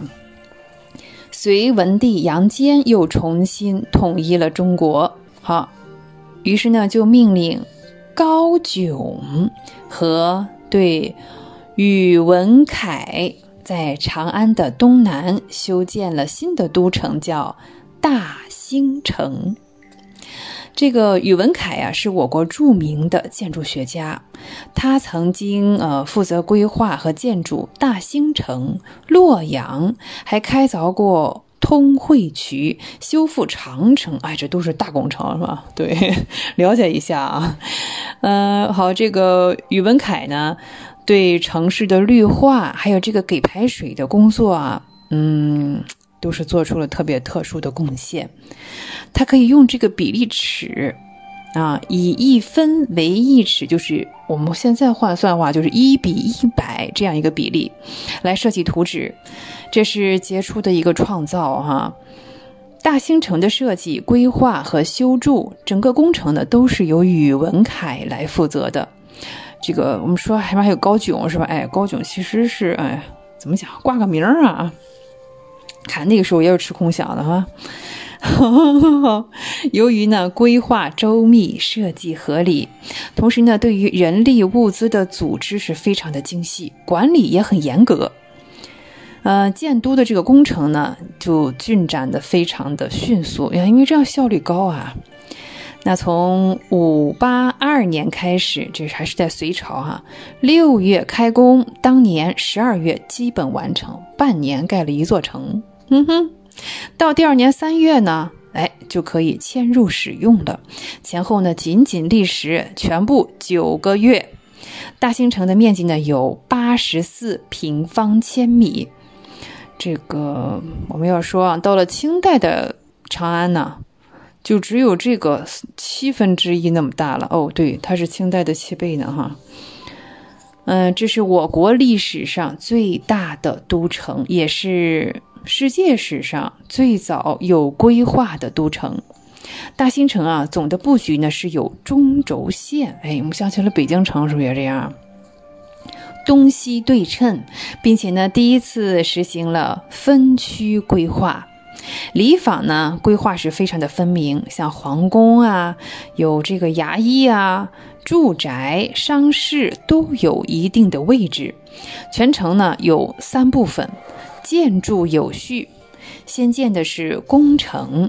在城中心的北部啊，是皇帝居住和执政的地方，然后再建皇城，就是子城。我们不是有个电视剧叫《皇城根儿》啊？好，这个皇城啊是在宫城之南，是中央的官署区，啊，机关单位办事儿的地方啊。最后呢是郭城。呃，也就叫罗城的。你看有句诗叫“青山郭外斜”，对呀，那山肯定在这个城的外面，是吧？围墙的外面，城池的外面啊。青山郭外斜，围绕在这宫城、皇城这个三面，哈，这个三城啊，都是有城墙来维护的。在我们说这个郭外斜啊，郭城的里面呢。南北并列大街有十四条，东西平行的大街有十一条，这就形成了一百零八个坊。哟，当年的长安是多么的壮观和繁华！哎呀，我聊到这里呢，我们一看啊，这个第一单元的时间，好，又该告一个段落了。好，下面呢，我们进入第二个小单元，我们的中文小知识。好，我们今天先来聊一个词，这个词叫唯恐。唯恐，唯恐是一个动词。其实说的口语化一些呢，唯恐的意思就是只怕。口语当中呢，我们经常讲这样一句话，说“唯恐天下不乱”，那可以换成“只怕呀”，只怕天下不乱。有这种讨厌的人哈，比如说汉奸、特务、卖国贼哈，嗯，发国难财的人，对，唯恐天下不乱。他觉得这个天下反正也不是他一个人的，乱一乱又何妨？这叫什么居心？多么的恶心！好，我们说啊，这个看到后面呢，是必要带动词和小句子来做宾语。你看，我们说唯恐天下不乱，就是一个动词小句，天下不乱。嗯，再举个例子哈，嗯。像小白啊，我们的 VIP 终于来了。小白呀，哎，什么事情都要过问，唯恐呢医生对妈妈照顾的不周。哎呦，可能是妈妈身体不太好啊。小白什么都要过问，唯恐呢医生对妈妈照顾的不周。还是刚才那句哈，有些人就是唯恐天下不乱。哼哼哼。再说啊，小白一向是个认真努力的人哈。他拼命的学习，唯恐落后于别人。他拼命的学习，唯恐落后于别人。好，这是唯恐。接下来的，我们再看什么得，什么失。嗯，得，嗯，失。得与失，这其实是一对反义词，得到和失去。啊，所得和所失，像成功、失败呀，对，成败呀，好坏呀，对。我们口语当中最常说的哈，经常说有得也有失，有得有失，是的，呃，那得失也可以连在一起用，中间不加其他的啊，得失本身就是一个词。看小白在工作上，呃，不计较个人得失啊，小白在工作上不计较个人得失。好，再说一个词啊，嗯，叫恕不奉陪。恕是一个客套话啊，饶恕的恕，宽恕的恕。实际上呢，是我们请对方哎不要计较哈。恕不奉陪就是哎呀，我不能继续再啊陪伴你了，就我要离开了啊。这是一种客气的说法哦，我有点急事，恕不奉陪。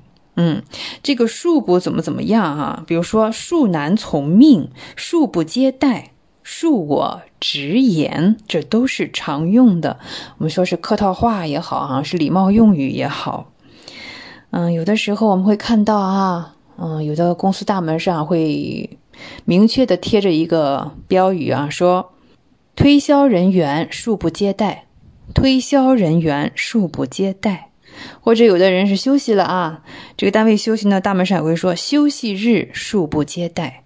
休息日恕不接待，就是不好意思啊，今天不能在这里为您服务哈。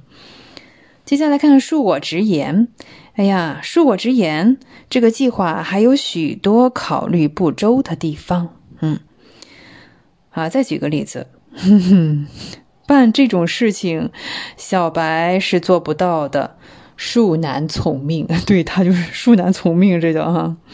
办这种事情呢，小白是做不到的，所以他是恕难从命。接下来我们来聊单独的一个字哈，叫做起。起，哎，岂有此理啊，起，对，起是一个副词，表示我们要反问呢，多用于书面语。你像我们说啊，嗯。你这样说话岂有此理？真是岂有此理！对啊，你这太不讲道理了哈，就这个意思。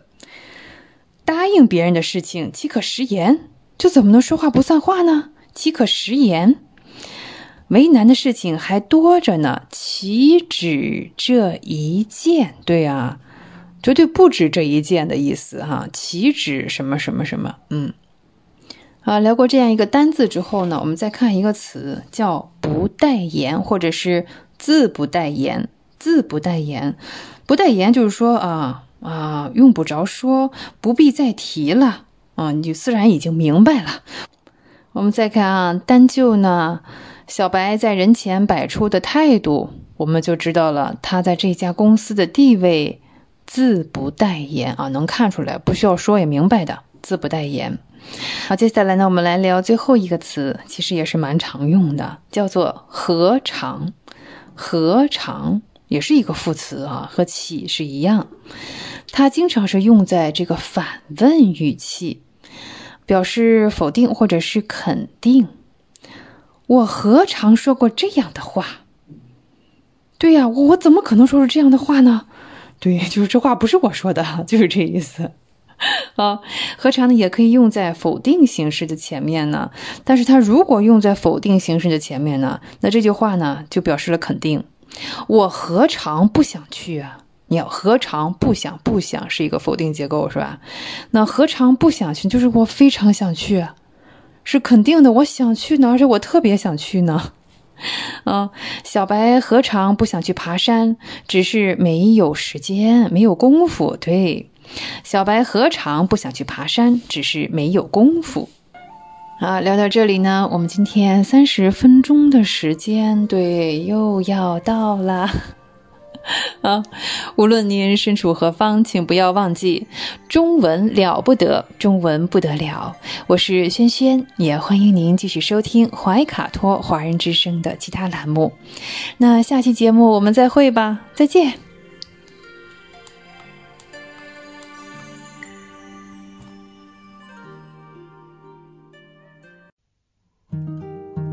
受东方文化，体验汉语魅力。怀卡托华人之声电台主播轩轩主持，中文了不得，让您足不出户，感受地道中文，轻松学汉语，快乐中国行。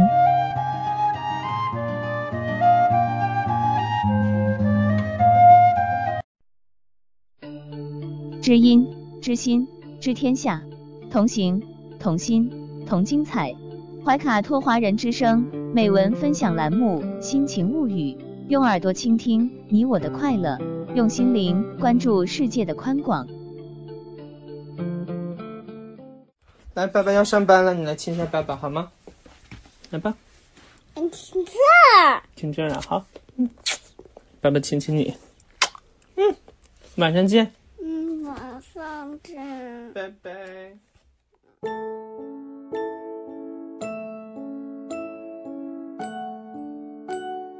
你好，欢迎收听故事 FM，我是艾哲，一个收集故事的人。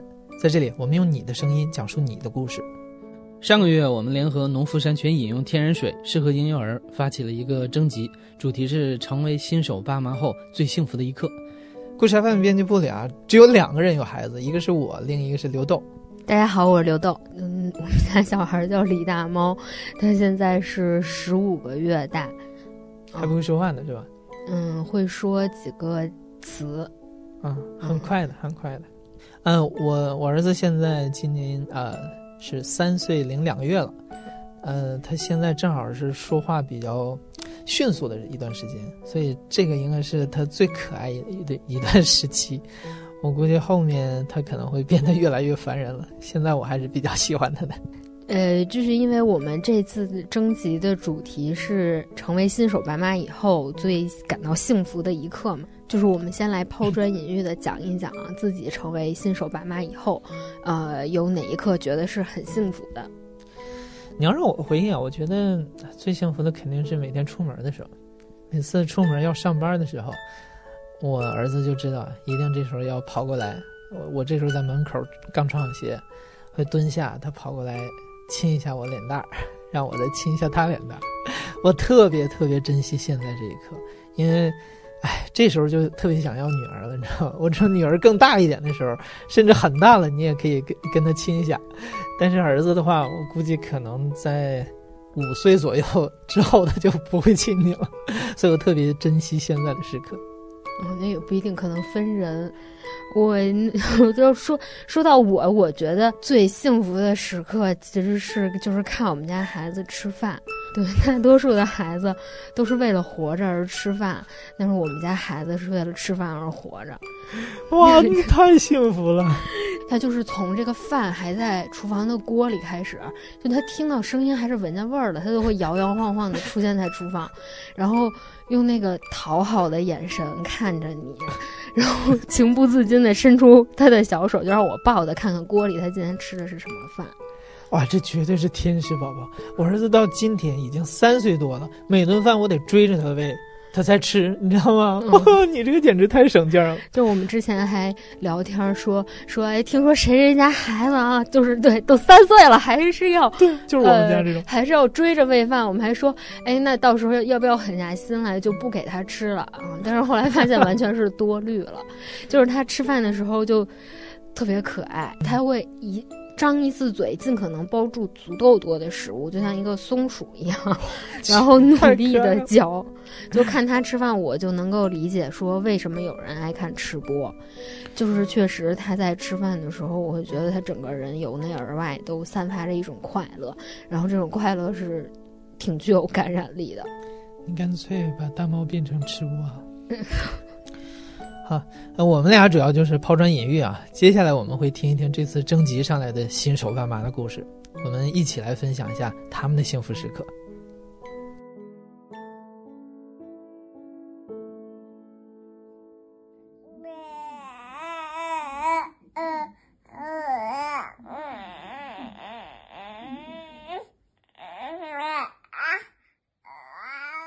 大家好，我叫吉娜。大家好，我叫卡比。我们的宝宝叫米宝，现在还有一天就五个月了。整个育儿的过程是我跟我老公全程，呃，总结经验，不断摸索，不断创新的过程。嗯，还是蛮有意思的。我们的宝宝刚睁开眼睛，是不是宝贝？嗯，先瞪个眼睛。打了个措手不及啊！打了个措手不及啊！还一脸懵的躺在床上呢。嗯、呃，我们家孩子属于这个，呃，夜猫子选手，嗯、喜欢后半夜这个比较精神啊、呃，就属于爱看球的选手。嗯，然后一般我们都是中午十二点左右了，一点左右了才刚开始吃早饭，所以我们的今天才刚刚开始。呃，前段时间，爸爸有一天带蜜宝。抱他的时候呢，脑袋不小心磕在了那个床头的那个玩具上，然后孩子疼的一瞬间突然嚎啕大哭，然后爸爸就很惊慌啊，抱着小孩非常惊慌，然后那个心门已经磕白了，然后我跟我就赶快冲了过去啊，然后把孩子从这惊慌爸爸手里面接过来，这个时候孩子紧紧的搂着小胳膊，紧紧搂着我的脖子，然后在那喊妈妈妈妈，他才不到五个月，然后他的蒙语在不停的妈妈妈妈妈，然后我当时就顾顾不了他，就是 疼不疼掉不掉眼泪，哎呦，然后我就就啊，我说是不是对不对？他是不是喊我妈妈对不对？啊，你 听见没有？你听见没有？然后他就哦、呃，就是那一刻特别幸福。嗯，我用了一个比喻来形容那一刻，就是感觉心里有什么美好的东西突然绽放了一下。然后啊，还有一个故事，就前两天跟夜里突然跟我吵架，嗯，因为我跟我爱人就我们两个总熬夜，总熬夜，真的是就是情绪会在夜里很很崩溃的。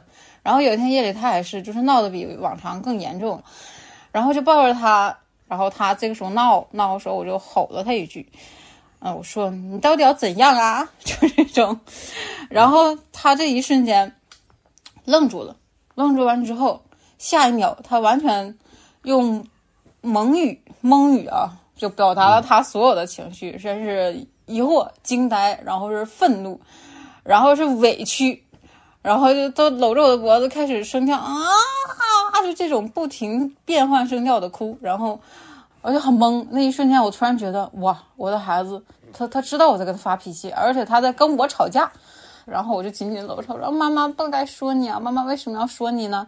哦，我就突然觉得他才不到五个月啊，那会儿才四个半月，然后他他就可以完全表达所有的情绪了。所以我们大多数。时候不会把我们的宝宝当成一个，嗯，他就是一个小宝宝，需要我我们去照顾。反倒是我们会觉得他是一个非常完整的一个人啊。哎呀呀，咳嗽，你你知道在说你对不对？嗯，然后最后一个问题是在照顾宝宝的过程中有什么心得？这个爸爸来分享啊。啊，好的。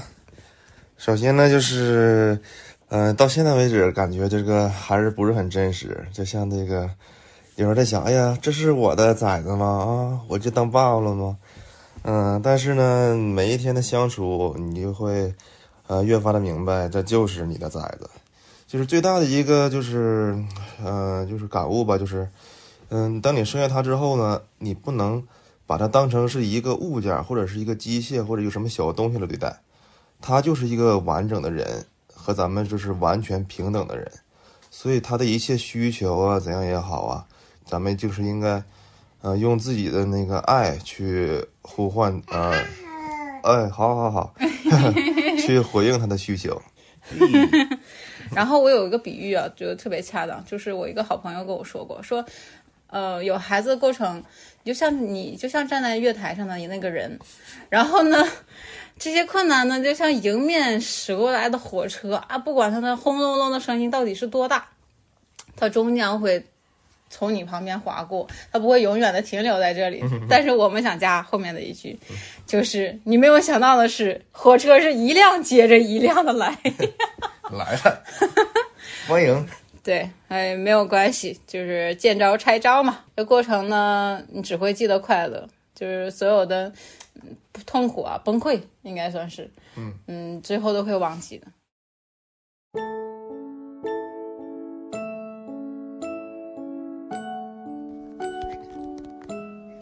啊啊！不得劲儿了，饿了，饿了，赶紧小小小作一手。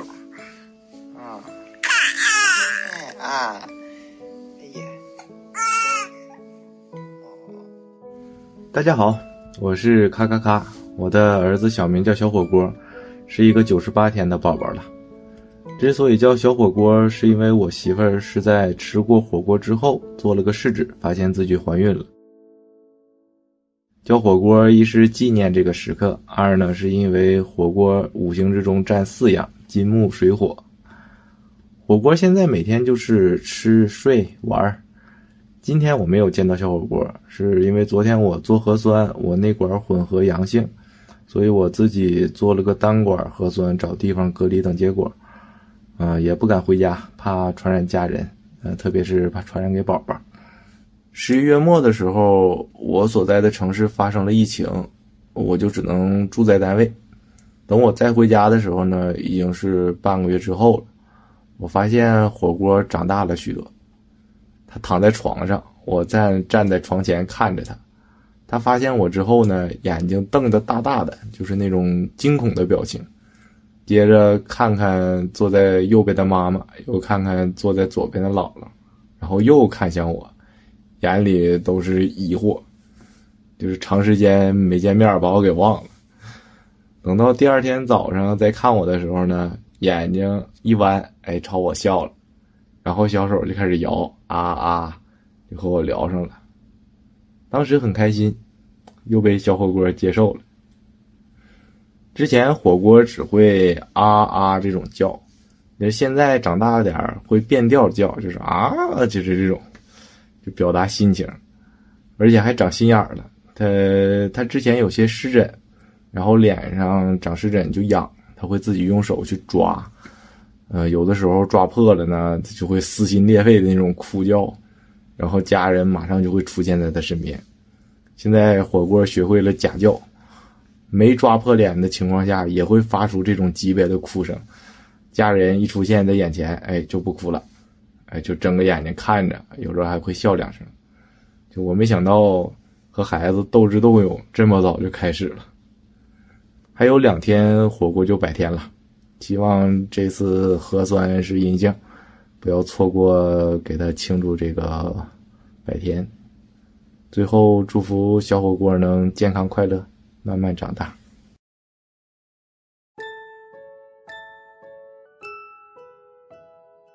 呃，我叫易文，然后我今年是三十五岁，呃，然后我宝宝叫莫菲，呃，他是今年七月四号生的，我算是高龄产妇，就是我我是六月份的生日，所以我生他的时候是刚好到了三十五岁就高龄产妇的那一个坎儿。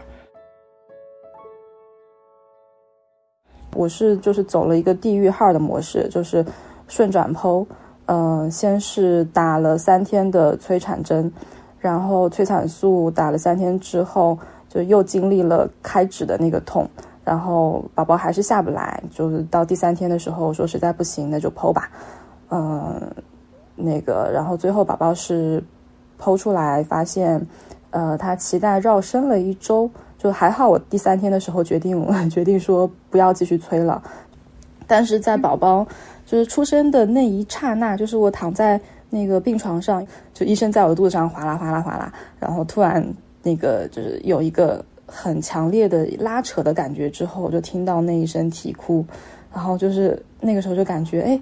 就跟小红书上他们所有的妈妈说的一样，就是那个时候就忍不住两行眼泪就从脸上滑落下来，就是那一种可能有夹杂的激素，然后又有一种，嗯，就特别百感交集，说哎，这娃终于出来了，然后就感觉很神奇，就生命的神奇在那一个瞬间就各种情绪被放大，然后看他那个小脸皱巴巴的，但是眼睛那个眼睛还没有睁开，然后眼缝就很长。嗯，就是比较放心，嗯，是个大眼睛的宝宝，然后五官健全，没问题，脸上脸上没有胎记，没有问题。我就是比较担心这一些，然后医生在在在我下面缝针啊，什么都都已经不在乎了。那个时候什么痛都已经感觉不到了，就觉得啊，好想就赶紧下手术台，然后去抱抱我的女儿。就是其实从月子中心出来之后，我也是这种，就是比较操心的妈妈。呃，我那个时候，我现在即使是断奶了，我出去出门吃饭，可能，嗯，出门超过半小时，超过一小时，我都会在想要赶紧回到家，要看一下我的宝宝现在什么样子的一个状态。嗯，可能就是一种，可能我觉得不是宝宝离不开妈妈，是妈妈离不开宝宝。其实我每天觉得最开心的那一刻，就是我给宝宝洗完澡。然后他给他换衣服的那个瞬间，因为我们宝宝是非常爱笑的一个宝宝，然后就不知道跟他说什么东西，或者说某一个单词就会激发出他那个笑的欲望，然后他一笑就会笑停不下来，会那种笑出尖叫。然后我发现他每一次在洗完澡、穿衣服的那个时候都都特别的开心，就是在呃嗯给他穿上那个包屁衣，包屁衣从头套上去的时候会有蒙住眼睛的那么几秒钟。然后等到那个包皮衣再把它拉下来，就是圈住他整个脸的时候，他的眼睛又重新看到了，然后他觉得会特别开心，就会对着我们笑。这这什么声音啊？嗯，阿布，阿布布。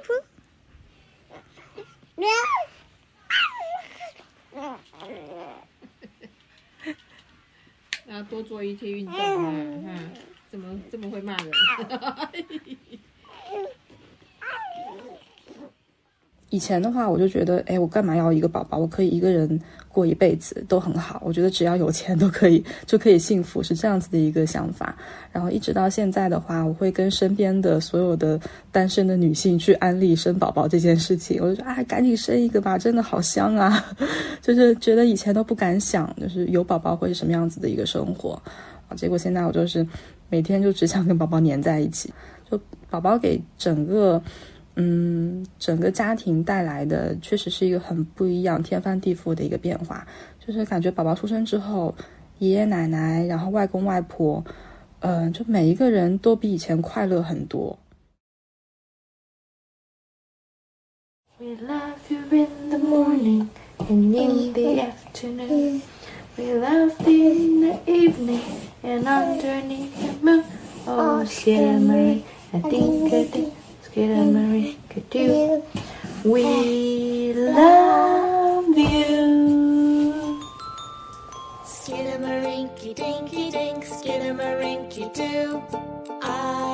love you.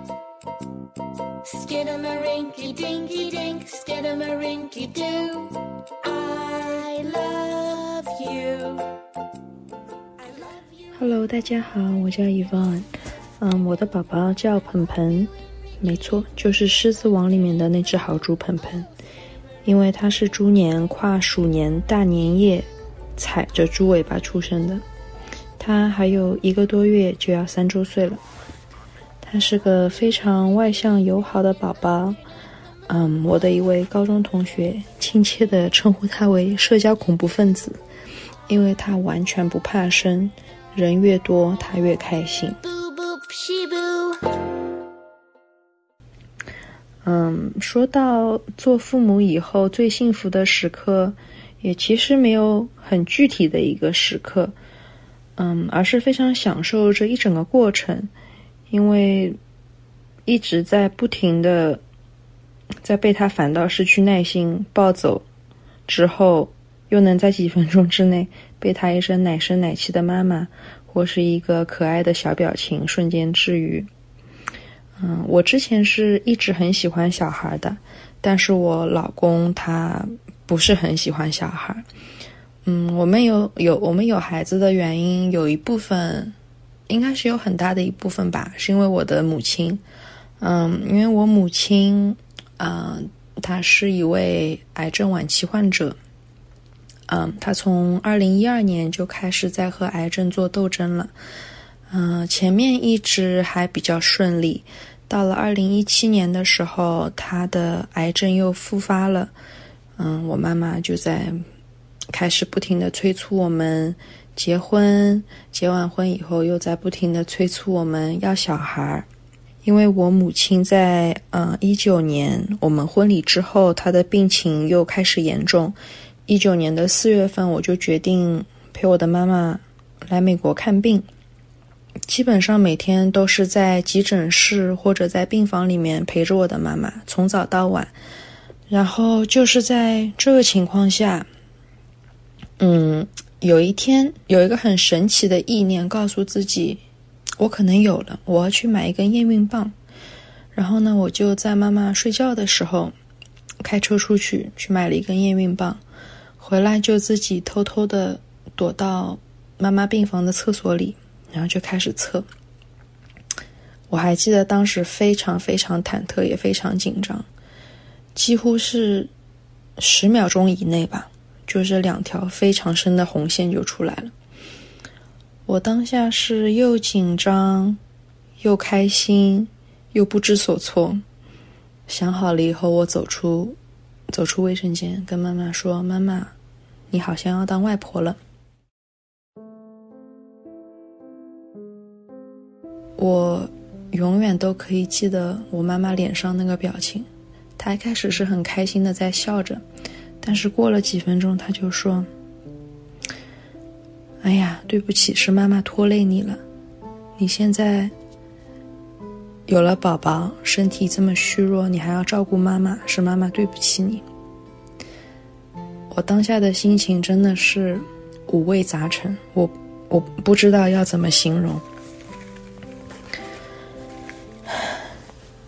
因为我很想去做一个 B 超，可以让妈妈看到我的宝宝，或是听到他的心跳声。但是在美国这里，嗯，妇科医生要在你呃孕周满八周以后，他才会给你约，所以我只能不停的找是不是有机构可以给我做 B 超。最后找到了一家私人的 B 超商店，当。B 超技师找到宝宝的那一瞬间，我听到心跳的那个时候，我一下子就流泪了。那一瞬间，我才真正理解到什么叫悲喜交加。当我拿着那只可爱的玩具狗，录着我宝宝的心跳去给妈妈听时，她真的好开心，一直在笑，但是眼里又没有一丝希望，因为她。也知道自己不久于世了。听完以后，他沉默了很久。最后，我妈妈跟我说：“以后让宝宝多陪陪外公哦。”嗯，妈妈在知道我有了宝宝一个多月以后就走了。整个孕期我都是非常的难过和焦虑，然后我就会一直担心，我伤心悲伤的情绪是不是会影响到宝宝，他是不是会不健康。但是也很神奇，我的宝宝他每次都会在我难过的时候，或者是我没有照顾好自己的时候，在我的肚子里动一动，踢一踢我，好像在让我知道他一直在陪着我。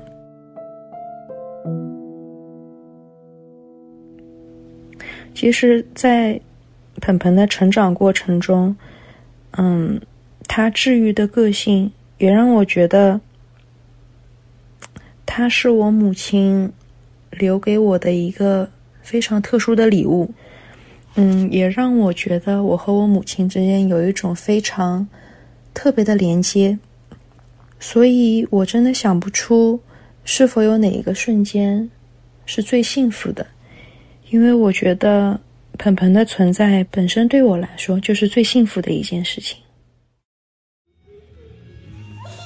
嘿嘿嘿嘿，呀，哎呀呀呀，嗯，嘿嘿嘿嘿嘿嘿，这是口水，全是口水。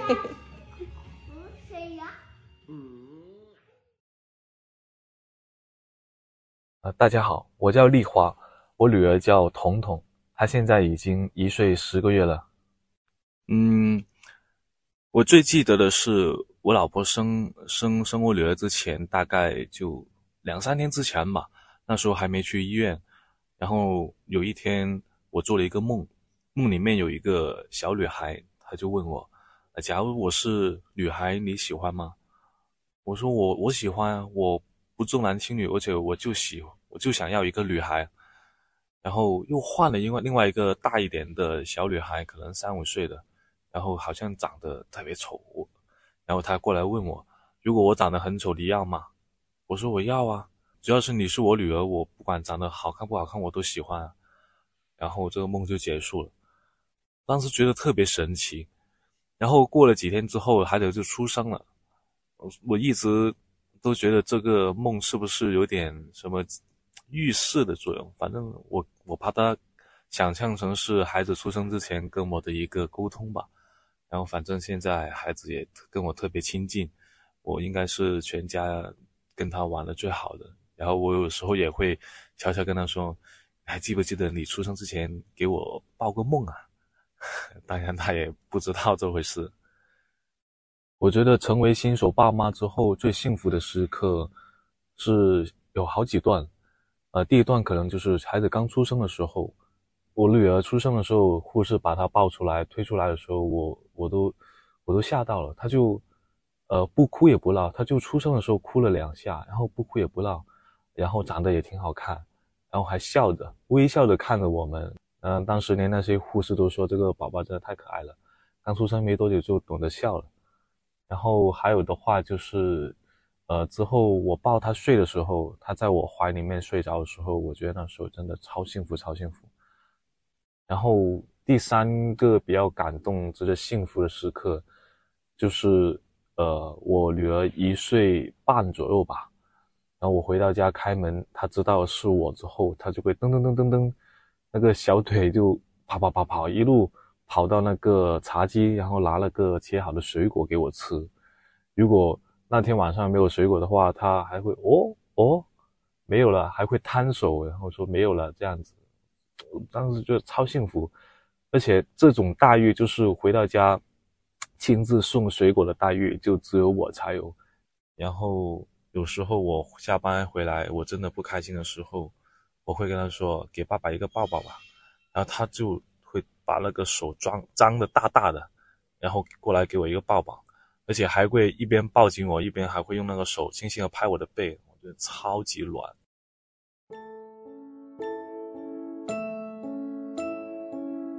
其实小孩子，我觉得他们比我们想象的要懂事的多。虽然说我女儿现在才一岁十个月，但是能听懂你很多意思。我就一直跟她是，我感觉是一个朋友的关系。有时候我们我跟他在同一个房间哄他睡之前，他还会闹一段时间，然后就会跟他分享一些生活上、工作上的事情。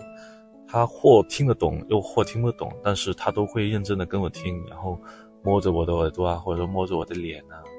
所以我觉得小孩子不要把他想的太简单，平常心对待，最好是朋友那样对待，我觉得挺好的。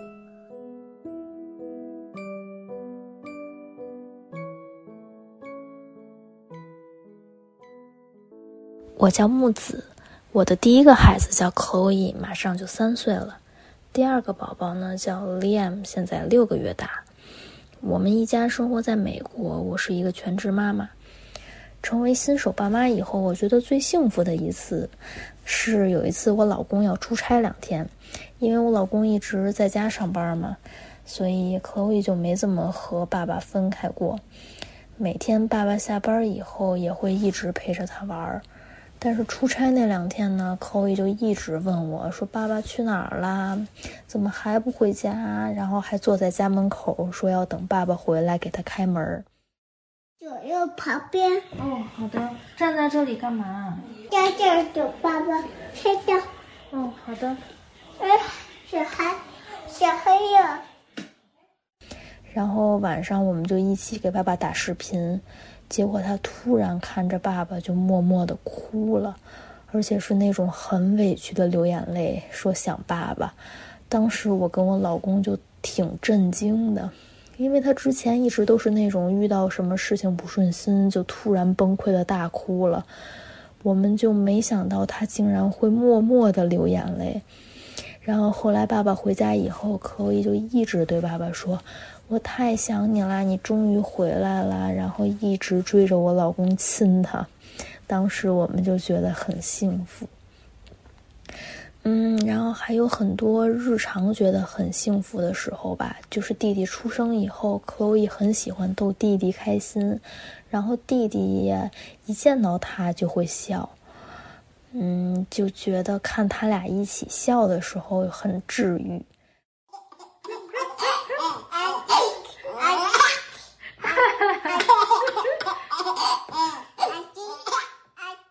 嗯，还有比如生病的时候，可以会照顾我们，会跟我们说你不要动，你不要起来，然后给我们盖被子，再给我们端茶倒水之类的那种。